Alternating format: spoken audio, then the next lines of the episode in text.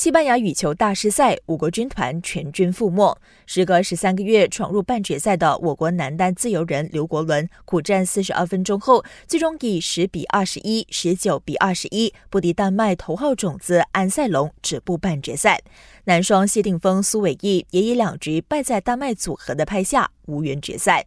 英超第二十七轮上演伦敦德比战，切尔西略胜一筹。吉鲁抽射得手，打入个人赛季联赛首球后，巴克利助攻阿隆索破门，帮助切尔西二比一战胜热刺，让主帅兰帕德完成联赛主客场赛季双杀穆里尼奥。目前蓝军暂时排在积分榜第四位，热刺则在落后四分下尾随在后。曼城一比零战胜莱斯特城，稳居第二位，与对手的领先优势也扩大到四分。其他战报：伯恩利三比零打败伯恩茅斯，水晶宫一比零拿下纽卡索，谢菲尔德一比一战平布莱顿，南安普顿两球零封阿斯顿维拉。